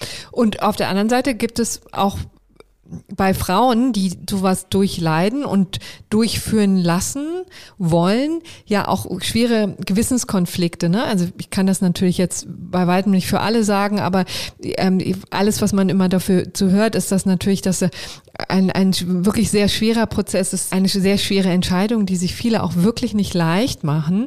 Und nicht umsonst hat ja der Gesetzgeber hier auf einem ähm, Informations- und Beratungsmodell sich zurückgezogen, also schon auch in den 90er Jahren, als es diesen berühmten Abtreibungs Kompromiss sozusagen gab. Da war ja das zentrale Argument, wir wollen das dem Gewissen der Frau überlassen, die sich umfassend beraten muss darüber und die eben eine ordentliche Abwägung durchführen lassen muss. Ne? Und das sind, finde ich, so Pfeiler, die total sinnvoll sind und die, glaube ich, auch sehr in der Praxis sich durchaus bewährt haben. Also jedenfalls verweist auch das Bundesjustizministerium auf die Zahl der Schwangerschaftsabbrüche, die seit 1996 erheblich zurückgegangen sind, ne? von, also um mal die Größenordnung zu nennen, von 130.000 roundabout im Jahr 1996 auf ähm, knapp 100.000 im Jahr 2020. Ja. Aber das ist ja jetzt auch quasi das Argument der, der Gegenseite in Anführungszeichen, denn die sagen ja, wenn ich jetzt den 219a einfach streiche, ersatzlos, dann gerät dieses ganze System, das das Bundesverfassungsgericht mit seinen zwei wirklich äh, berühmten und bahnbrechenden Entscheidungen, Schwangerschaftsabbruch 1 und 2, die zweite war dann im Jahr 1993, äh, getroffen hat, dieses austarierte System könnte dann eben sozusagen verloren gehen und quasi kippen, also zu Lasten des Schutzes des ungeborenen Lebens. Äh, da, damals hat das Bundesverfassungsgericht so das Untermaß definiert und da sagen jetzt eben vor allem natürlich die Union und so weiter, die sagen jetzt, dieses sehr austarierte System könnte dann nicht mehr funktionieren. Hm. Herr Buschmann sieht das naturgemäß anders, sagt, ähm, das ist eben, die, der 219a ist eben keine ähm, Säule dieses ganzen Systems, sondern kann eben auch gut entfallen und zwar ersatzlos entfallen. Das ist eben seine Argumentation. Er rechnet nicht damit, dass das tatsächlich so ein alltäglicher Eingriff wird. Wird man abwarten müssen, ne? Aber ich glaube auch tatsächlich, dass es wirklich für alle betroffenen Frauen so, ein, so eine grundlegende Entscheidung ist, dass man die sich nicht notgedrungen sehr einfach macht. Aber wird man sehen, wie siehst du das denn juristisch? Also ähm, meinst du, wenn man nur den 219a rauskickt, dass da quasi dieses System, was dann nach den Bundesverfassungsgerichtsentscheidungen entwickelt wurde, das du ja vorhin schon dargestellt hast, also grundsätzlich ist es zwar rechtswidrig, einen Abbruch vorzunehmen, aber es wird dann eben quasi binnen drei Monaten nicht bestraft mit dem Beratungsmodell, das verpflichtend vorgeschaltet wird. Meinst du, dass sich dieses System verändern würde, nur durch die Streichung des Werbeverbots für Ärztinnen und Ärzte? Nee, also wie gesagt, ich finde das schlüssig, was da aus dem Bundesjustizministerium kommt, dass sie eben eben sagen, also auf den 219a kommt es hier gar nicht an, weil es ja genug Informationen gibt im Netz, sozusagen, warum sollen nicht ausgerechnet die, die doch die meisten und die besten Informationen haben, nicht auch noch ihren Teil dazu beitragen? Ähm, ich sehe da ehrlich gesagt kaum eine Veränderung, ja. Also insofern interessanter wird's, wenn das passiert, was sonst noch im ähm, im Koalitionsvertrag steht, da ist ja sehr grundsätzlich die Rede davon, dass man überlegt, den Schwangerschaftsabbruch neu zu regeln und ihm aus dem Strafrecht rauszunehmen. Und ähm, anders zu gestalten, wie dieses anders aussehen kann, weiß man noch überhaupt nicht. Aber diese Möglichkeit gibt es ja grundsätzlich. Die hat auch wohl das Bundesverfassungsgericht nicht äh, in Frage gestellt. Äh, das ist jetzt aber im Moment die Situation, in der wir haben, dass es eben im, Stra äh, im Strafrecht geregelt ist, muss aber nicht auf alle Zeit so bleiben. Das in der Tat wäre ein größerer Eingriff, denke ich. Hältst du es denn im Moment für naja, ich will jetzt nicht notwendig sagen, aber vielleicht schlau, dass dann, dass man so ein aufgeheiztes Thema am Anfang der Legislaturperiode auf den Tisch packt. Also es gibt ja jetzt einmal die juristische Dimension, ne? Kann man sich jetzt irgendwie fragen, würde das vom Bundesverfassungsgericht halten? Ja, vermutlich schon. Aber ähm, wie beurteilst du denn die gesellschaftliche Diskussion? Denn gerade bei diesen Themen, ich sag mal am Anfang und Ende des Lebens, ähm, hat ja, haben ja die allermeisten Menschen eine sehr klare ähm, Meinung. Und jetzt gerade im Moment ist das Thema Diskussionskultur ja vielleicht nicht so hochgehängt in Deutschland, oder was meinst du? Ja, aber davon, ehrlich gesagt, kann man sich natürlich als Bundesregierung gar nicht leiten lassen, denn sonst könntest du die Regierungsarbeit einstellen. Ne? Ob es jetzt Klimaschutz äh, ist oder auch ähm, Covid-19, ähm, dann kommen wir ja auch gleich nochmal dazu. Also das ist dann wirklich ein unsicheres Terrain.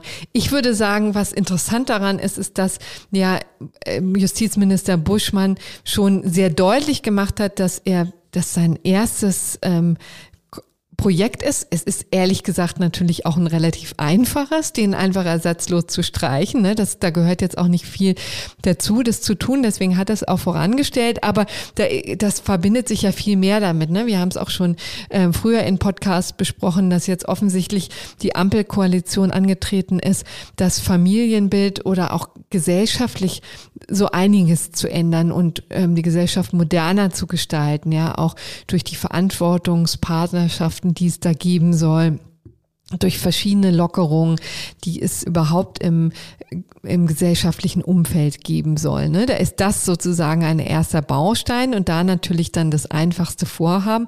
Und dann kann ich total nachvollziehen, dass man das vom Tisch haben möchte. Und wie gesagt, ich sehe auch die große tatsächliche Veränderung nicht wirklich. Also schwieriger wird es wirklich und die Diskussionen werden heißer, wenn man den 218 äh, StGB tatsächlich anfasst, also die Strafbarkeit des Schwangerschaftsabbruches. Das wird nochmal eine größere Reform, aber die wird auch noch dauern und da werden wir dann, äh, da müssen wir uns vertagen, bis es dann überhaupt soweit ist. Genau, ja? wenn die überhaupt kommt, weil es kam ja gerade eben nicht so in den Koalitionsvertrag rein, das kommt jetzt alles aus dem Strafgesetzbuch raus, sondern da wird jetzt erstmal nur eine Kommission eingesetzt, die das prüfen soll. Ja. Gut, aber dann wäre doch zu diesem Punkt alles gesagt. Ja, und dann sind wir jetzt auch schon bei unseren Nachträgen. Ist es so? Die aller, ja, das ist so, aber die sind in dieser Woche, finde ich, relativ spektakulär, vor allem zum Hashtag genesenen Status, der ja gestern bei Twitter total durchgestartet ist. Ja. Denn der genesenen Status wurde verändert und irgendwie hat es keiner gemerkt. Ja, und zwar schon vergangenen Freitag und ist jetzt seit Anfang der Woche tatsächlich auch in den Medien angekommen, wird da immer stärker diskutiert. Wir erklären mal ganz nüchtern zunächst mal, worum es eigentlich geht. Es geht um einerseits übrigens den genesenen Status und den Impfstatus. Bei beiden haben sich konkrete Änderungen ergeben, sowohl praktisch als auch in der Gesetzessystematik. Vielleicht fangen wir mit dem einfachsten mal an. Also alle Genesenen, die die Covid-19-Erkrankung überstanden haben, können sich jetzt auf diesen Status eben nur noch 90 Tage, also drei Monate lang berufen. Bisher waren es volle sechs Monate. Ne? Das war ja auch das, was wir immer wieder gesagt haben. Ne? Also das ist relevant zum Beispiel für die 2G, für die 3G-Regelung, wo immer nicht nur Geimpfte, sondern auch Genesene bes besondere Vorteile haben, spielte dieser Genesenstatus eine Rolle. So, und da, das Ganze ist eben geregelt in der Covid-19-Schutzmaßnahmen Ausnahmeverordnung, die du uns ja dankenswerterweise, liebe Pia, schon in Folge 192 näher gebracht hast. Als es ist im Moment wirklich eine meiner Lieblings, eines ja. meiner Lieblingsregelungsinstrumente, das irgendwie kein Mensch kennt, obwohl es wirklich unser Leben bestimmt. Das ist ganz absurd. Ja, und letztendlich ist, vielleicht um das mal kurz zu erklären, das ist ähm, eine Verordnung, die irgendwie sehr einleuchtet, die im Grunde genommen nichts anderes tut, als Ausnahmen festzulegen von den Corona-Maßnahmen, wie sie äh, in Paragraph 28 folgende Infektionsschutzgesetz schon äh, festgelegt sind, die dann in den Landesverordnungen noch weiter ausgeführt werden. Und äh, wie gesagt, da gibt es ja immer die, die Möglichkeiten für Geimpfte und Genesene und mitunter auch für Getestete Ausnahmen, von Ausnahmen zu profitieren. Und das ist in dieser ähm, Verordnung geregelt. So, und was ist nun passiert? Ähm, sie wurde extrem flexibilisiert, so möchte ich es mal sagen. Ja, also das ist sehr stand, freundlich formuliert. Ja, es stand sehr konkret drin, ähm, was unter einem genesenen Status zu verstehen ist, nämlich konkret die ähm, sechs Monate. Die sollten eigentlich angepasst werden. Das war der Grund, warum das ähm, auch vergangene Woche in den Bundesrat ging, um das europäisch anzugleichen an 180 äh, Tage. Also offensichtlich auf europäischer Ebene rechnet man eher in Tagen als in Monaten. Und da war eigentlich auf dem Plan, das Ganze anzupassen von sechs Monate auf 180. Das wäre jetzt keine große Änderung gewesen, kann man sich ja leicht ausrechnen. Das ist ziemlich nah dran. Was aber stattdessen passiert ist, ist eben, dass ähm, jetzt künftig keine konkrete Zahl mehr in dieser Covid-19-Schutzmaßnahmen Ausnahmeverordnung steht, also konkret in Paragraph 2, sondern dass ähm, das verwiesen wird auf die Webseite des RKI. Und das RKI, also das Robert Koch Institut, also eine staatliche Behörde, entscheidet jetzt darüber, wie lange man als Genesener gilt. So, und das sind eben nicht mehr die sechs Monate oder die 180 Tage, wie ursprünglich avisiert, sondern inzwischen nur noch drei Monate. Begründet wird das eben mit äh, der Tatsache, dass wir jetzt neue wissenschaftliche Erkenntnisse haben im Zusammenhang mit der neuen Virusvariante Omikron und ähm, da eben davon auszugehen ist, man, dass man sich auch früher wieder anstecken kann, dass der, der Schutz durch eine Infektion nicht mehr ganz so lange hält, analog übrigens zu den Impfungen, ähm, dass man deswegen davon ausgeht, dass der Schutz schon nach drei Monaten verschwindet und deswegen hat man jetzt die drei Monate eingesetzt. So kam die Verkürzung zustande. Genau, also um es nochmal klar zu machen, die drei Monate hat das RKI eingesetzt. Ne? Darüber wurde nicht irgendwo entschieden auf politischer Ebene, sondern am Freitag äh, hat, der, hat der Bundesrat auch noch bekannt gegeben, es gibt eine Verkürzung von, äh, von, von sechs Monaten auf 180 Tage und am Samstag hat dann das Robert Koch Institut ähm, sozusagen auf, auf, ich weiß nicht, ob auf eigene Faust, aber jedenfalls das Robert Koch Institut hat auf seiner Webseite veröffentlicht, es gibt jetzt eine Verkürzung nicht mehr von 180 Tagen, sondern nur noch von 90 mhm. Tagen, also nur noch drei Monate. Was in der Praxis natürlich einen riesen Unterschied macht, ne? Also das muss man ja vielleicht nicht besonders erklären, denn alle, die sich ähm, vor, ich würde sagen Oktober, ne, roundabout, also die im Sommer mhm. ähm, krank geworden sind und jetzt gehofft haben, vielleicht noch ähm, sozusagen von ihrem genesenen Status zu profitieren, können dies nun nicht mehr. Das wird schon ordentlich viele Leute betreffen. Ne? Also man weiß noch nicht wie viele, aber ein paar Millionen werden es schon sein.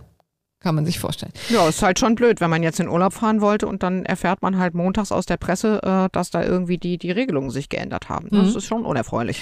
Zur Vollständigkeit darf ich noch erwähnen, ähm, dass das gleiche Prinzip gilt nun, und da wird es auch heikel und hochinteressant, für den Impf Status, ne? Weil da gab es eben auch ähm, die Regelung, auch in dieser Corona-Ausnahmenverordnung, äh, Covid-19-Schutzmaßnahmen-Ausnahmenverordnung, war eben auch festgelegt, ab wann man quasi als vollständig geimpft gilt. Das hatten wir auch schon lange durchexerziert. Ne? Also nach zwei Impfungen normalerweise mit den RMNA-Impfstoffen. Bei Johnson Johnson war, reichte nur einer. Und das hatten wir ja hier auch äh, in der Tat schon öfter besprochen äh, im Podcast, ne, dass wir ja schon gemutmaßt haben, dass diese 2G-Plus-Regelung darauf zielt, diesen Impfstatus ein bisschen zu modifizieren und auch äh, die Bevölkerung vorsichtig darauf ähm, vorzubereiten, dass es demnächst äh, wahrscheinlich eine Änderung geben wird, dass man nämlich eine dritte Impfung braucht, eine Auffrischungsimpfung, um als vollständig genesen zu ähm, gelten. So, und das Interessante vollständig daran geimpft. ist, Genau, als, richtig, Entschuldigung, vollständig geimpft, nicht vollständig genesen. Das wäre auch nochmal eine schöne Unterkategorie, die vielleicht auch irgendwann nochmal kommt. Aber gab es denn jetzt beim Paul-Ehrlich-Institut, auf das ja beim Thema äh, Impfungen verwiesen wird, auch schon Änderungen seit äh, ja. der Änderung der Ma Ausnahmen, Maßnahmenverordnung? Genau. Also um das nochmal deutlich zu sagen, also das war bisher eben in dieser Verordnung geregelt. Jetzt wird nicht aufs RKI verwiesen, sondern konsequenterweise aufs Paul-Ehrlich-Institut. Das heißt, die klären jetzt, wer vollständig geimpft ist. Und da ist deutlich zu lesen, wer, das betrifft jetzt alle, die mit Johnson Johnson geimpft wurden. Da galt es ja bisher, dass eine Impfung reicht. Und nun liegt das PEI, also das PI, wie es immer so schön genannt wird, also das äh, Paul-Ehrlich-Institut, hat eben jetzt festgelegt, dass es zwei Impfungen sind. So, es gibt noch keine Änderungen bezüglich der mRNA-Impfstoffe. Also da steht jetzt überall in dieser Reihe eine zwei, das heißt zwei Impfungen sind notwendig, um vollständig geimpft zu sein. Da wird das schön aufgelistet nach den einzelnen Impfstoffen. Da steht überall noch eine zwei, aber es wäre ja denkbar, dass sich daraus bald äh, etwas anderes ergibt und da demnächst eine drei steht und zwar, wenn immer das Paul-Ehrlich-Institut das für nötig hält. Und da möchte ich übrigens mal sagen, da habe ich heute mal aus reinem Interesse beim Paul-Ehrlich-Institut angerufen, um zu fragen, wann es denn jetzt nun soweit ist. Also wann die mhm. entscheiden, mhm. dass der Impfstatus sich ändert. So, und dann bekommt man erstmal eine sehr verzweifelte Ansage von den Pressedamen, die also auf, wo man nicht aufs Band sprechen kann, sondern wo einfach drin steht, bitte schreiben Sie uns eine E-Mail. Wegen Überlastung sind wir quasi, ist die Pressestelle beschlossen, ja.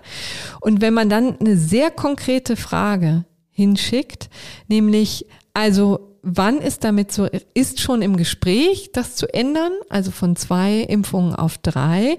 Und wenn ja, wenn ist damit zu rechnen, dann bekommt man eine automatische Antwort vom Paul-Ehrlich-Institut, die einen wirklich ellenlang die also interessante Dinge beschreibt, aber natürlich in keiner Weise auf die konkrete Frage eingeht. Ne?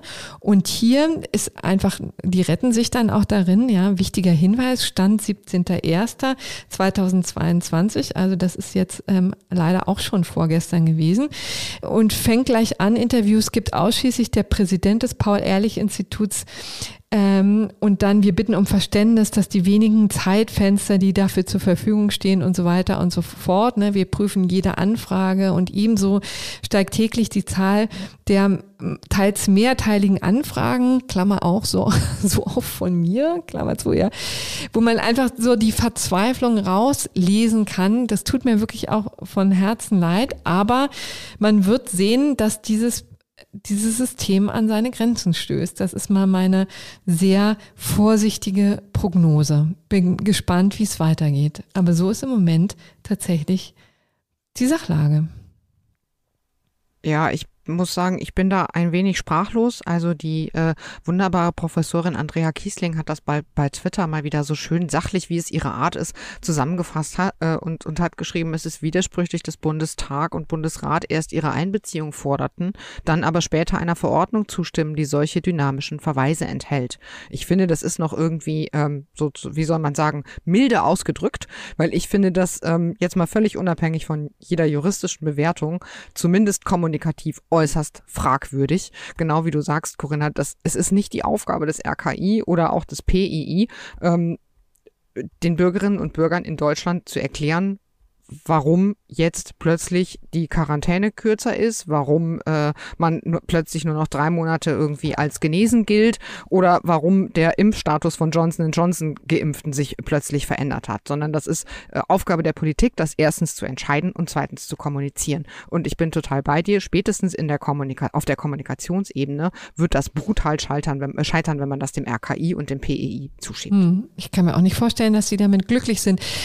Also um das vielleicht auch nochmal deutlich zu sagen, es gibt natürlich jetzt auch schon Juristen, die anzweifeln, dass das ähm, so seine Richtigkeit hat. Zum einen wird die mhm. Normklarheit da äh, in Frage gestellt. Ne? Normen, äh, Vorschriften sollen in sich schlüssig sein, so aus denen soll klar hervorgehen, woran man sich zu halten hat. Da kann man noch argumentieren, naja, Verweise sind jetzt nicht ähm, nicht ungewöhnlich. Auf der anderen Seite muss man sagen, dass es doch hier, und da kommt jetzt die Wesentlichkeitstheorie ins Spiel, doch um ziemlich wichtige ähm, Dinge handelt, die tatsächlich also irgendein legitimiertes Organ noch vielleicht äh, klären genau. sollte. Und normalerweise, normalerweise fragt man sich ja bei der Wesentlichkeitstheorie, also die besagt, dass eben wesentliche Entscheidungen, die wesentliche Konsequenzen haben, der Gesetzgeber selbst treffen muss. Mhm. Äh, da macht man sich normalerweise Gedanken darüber, dass diese, ähm, dass diese Entscheidungen nicht auf die Ex Exekutive verschoben werden dürfen und nicht auf die Wissenschaft. Ja, hier ist es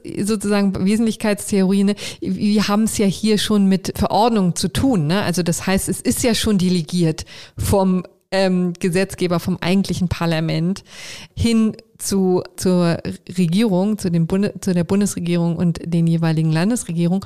Und die delegieren das nochmal. Also das ist schon, also sehr ungewöhnlich. Ich bin ja, und ich finde das platt. auch wirklich äh, sehr erstaunlich, muss ich sagen, dass man ähm, der Wissenschaft diese Verantwortung überträgt, weil es ist natürlich total richtig und nicht, dass das jetzt irgendwer in den falschen Hals kriegt, dass man die Wissenschaft äh, befragt, ne, zu mhm. den Grundlagen äh, von Entscheidungen, zu den Fakten, die die angeben können und zu den Annahmen, weil manchmal ist es ja einfach nicht mehr als das. Aber die Entscheidung selbst auf die Wissenschaft zu übertragen, praktisch ohne Kontrolle und äh, indem dann einfach Wissenschaftlerinnen und Wissenschaftler auf der Webseite etwas Neues veröffentlichen, was halt Auswirkungen hat und zwar massive Auswirkungen auf alle Bürgerinnen und Bürger in diesem Land, finde ich echt Hanebüchen. Tut mir mhm. wirklich leid. Also ich, ich bin etwas fassungslos. Ja, also ich bin auch gespannt, wie weit sowas äh, dann noch trägt, ja, und ob es nicht noch eine Rolle rückwärts gibt. Ähm, ich würde sagen, wir belassen es erstmal dabei. Wir haben noch andere ähm, Themen, die wir anreißen wollen, aber ähm, da, wir gucken definitiv weiter rauf. So, du hast jetzt noch weitere Nachträge zu vergangener Woche, ne? Ja, eigentlich vor allem einen. Ich muss eine Klarstellung machen. Da gab es äh, Anfragen von Hörerinnen und Hörern. Ich habe mich da in der vergangenen Woche vielleicht missverständlich ausgedrückt, als ich gesagt habe, mein halber Freundeskreis müsste sich ja schon ständig absondern, weil die Corona-Warn-App ja mittlerweile irgendwie gefühlt permanent rot ist. Ähm, also es ist nicht so, natürlich nicht, dass man in Quarantäne muss, wenn die Corona-Warn-App rot leuchtet. Der offizielle Ratschlag der Bundesregierung ist natürlich schon, dass man dann Kontakte meidet und vor allem, dass man einen Test macht. Am besten nicht nur einen Selbsttest, sondern einen professionellen Antigen-Schnelltest. Das hält äh, auch Gesundheitsminister Karl Lauterbach für einen ganz wichtigen Baustein zur Pandemiebekämpfung, dass man da schon auf die Corona-Warn-App hört. Aber es ist nicht so, dass man in Quarantäne muss, sondern es ist einfach nur so, dass der Freundeskreis von Pia Lorenz ein sehr, sehr braver Freundeskreis ist und die meisten Menschen, wenn da die, die äh, Warn-App sehr rot blinkt, dann einfach freiwillig sagen, so Leute, ich, ich äh, lasse mich jetzt erstmal testen, heute Abend sehen wir uns nicht und dann schauen wir mal, ob wir uns in drei Tagen sehen. Mhm. So. Also schöne Grüße an den sehr vorbildlichen Freundeskreis von Pia Lorenz an dieser Stelle. Gut. Das werden Sie jetzt alle gehört haben. Die hören uns natürlich alle zu.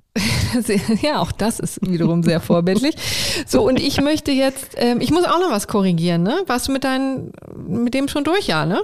Ich bin durch. Mehr gibt es ja. nicht mitzuteilen. Weil ich muss offen gestehen, ich, bei mir ging natürlich auch ein bisschen was durcheinander. Vergangene Woche, das lässt sich leider ähm, auch nicht äh, ganz vermeiden, denn wir arbeiten ja hier weitgehend ohne Skript. Also die wichtigen Details schreiben wir uns natürlich auf, aber es ist nicht bei weitem nicht so, dass wir hier ähm, die ganze Zeit vom Blatt ablesen. Und dadurch, dass man frei spricht, kommt äh, das eine oder andere auch mal durcheinander. So und äh, bei meinem gerechten Urteil der Woche und da habe ich in diesem Zusammenhang eben darüber gesprochen, dass es hier um eine Diskriminierung geht.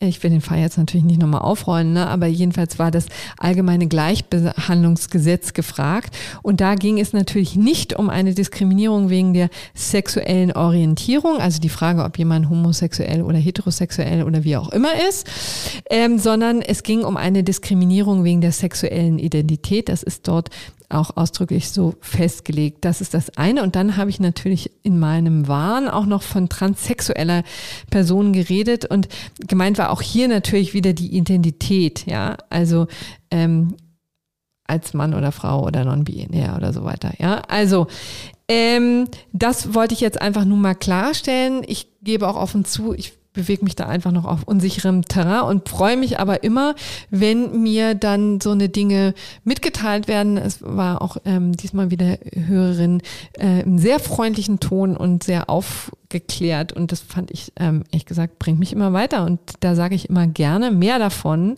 Das finde ich auch so hochinteressant. So und jetzt habe ich noch ein letztes, nämlich wir wollten doch ähm, eine Abstimmung über die Reform des Jurastudiums mal ähm, ja, auf die Sprünge helfen. Nicht, dass man das müsste, da wird ja schon auf Twitter Werbung für gemacht und das wollten auch wir hier tun. Das hört sich nach einer sehr interessanten Sache an für alle die, die Jura studiert haben oder auch das ganze Studium schon hinter sich gebracht haben mit mehr oder weniger Verzweiflung. Da wissen wir ja nun alle, dass das dringend reformbedürftig ist dieses Studium, ja, aber diese Reformchen, die es da in der Vergangenheit gab, haben ja nicht dazu geführt, dass da sich tatsächlich viel geändert hat.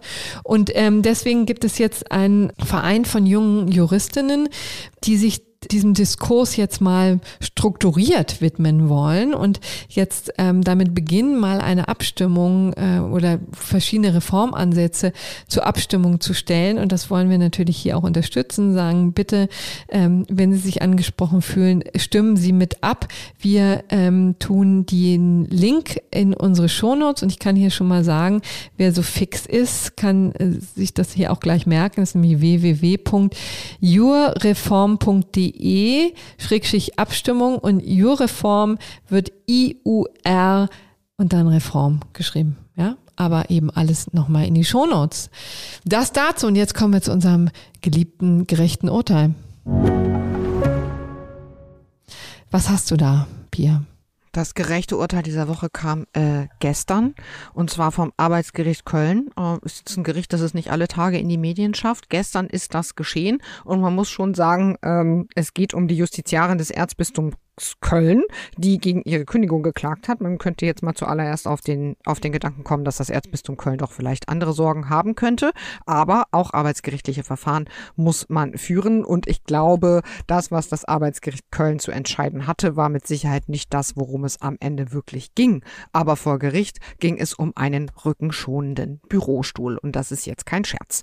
Die Justiziarin des Erzbistums Kölns hatte, als die Pandemie losging und Homeoffice angesagt wurde, ihren rückenschonenden Bürostuhl mit nach Hause genommen.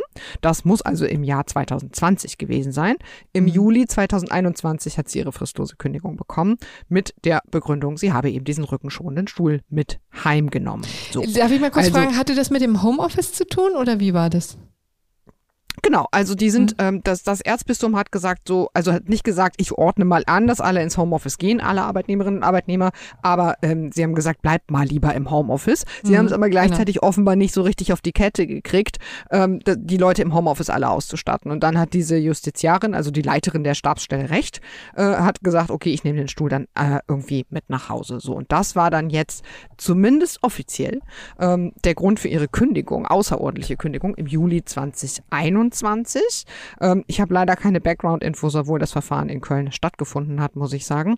Ähm, Im Sommer 2021 ist nämlich die Justiziarin auch noch für dauerhaft dienstunfähig erklärt worden und in den Ruhestand versetzt mhm. worden. Auch dagegen ist die Frau vorgegangen, die offensichtlich schon seit ähm, Sommer 2020 auch nicht mehr im Büro aufgelaufen ist. Wie gesagt, es ging aber offiziell um einen Bürostuhl. Mhm. Und ähm, da hat dann tatsächlich das Erzbistum auch argumentiert, der Bürostuhl habe aber einen erheblichen Wert gehabt.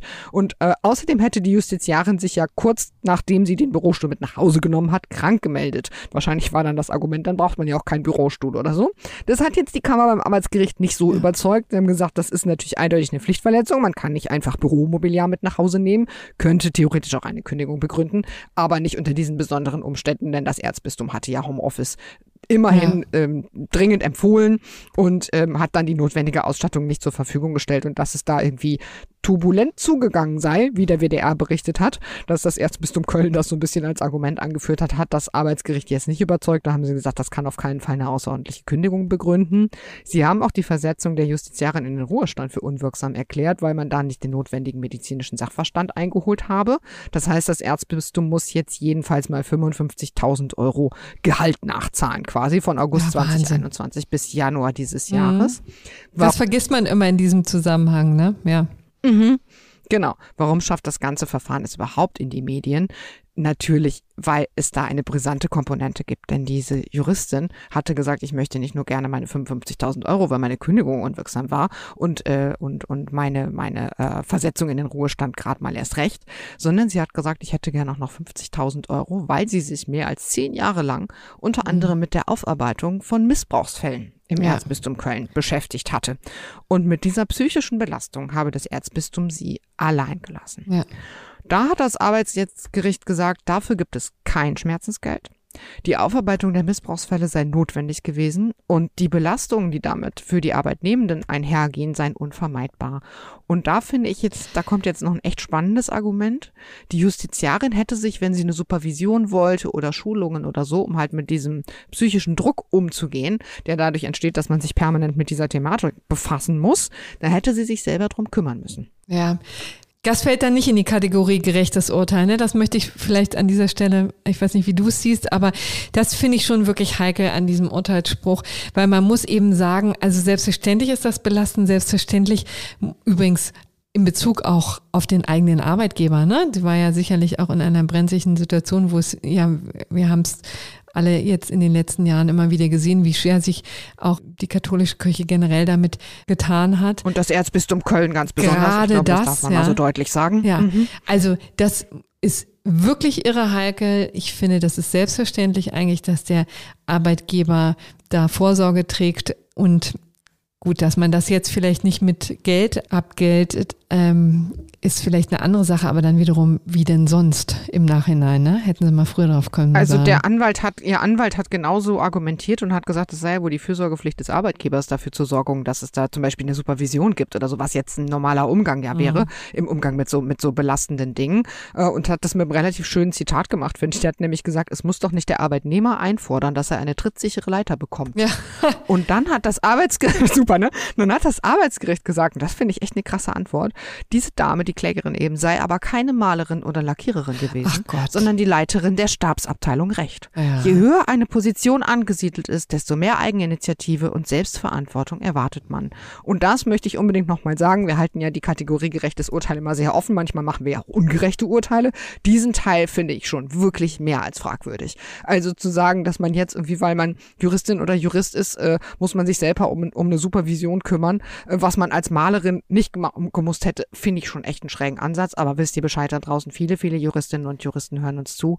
Wenn ihr Kummer habt, geht mal lieber sicher und geht selbst zum Arbeitgeber und sagt ja. mal, die Belastung ist hier ziemlich hoch. Interessant. Ich, mich würde jetzt an dieser Stelle auch interessieren, ob das Hörerinnen und Hörer anders sehen. Ne? Also gerne dann auch hier mit der entsprechenden Begründung uns eine kleine E-Mail schreiben. Ich sage es nochmal, einspruchpodcast.faz.de.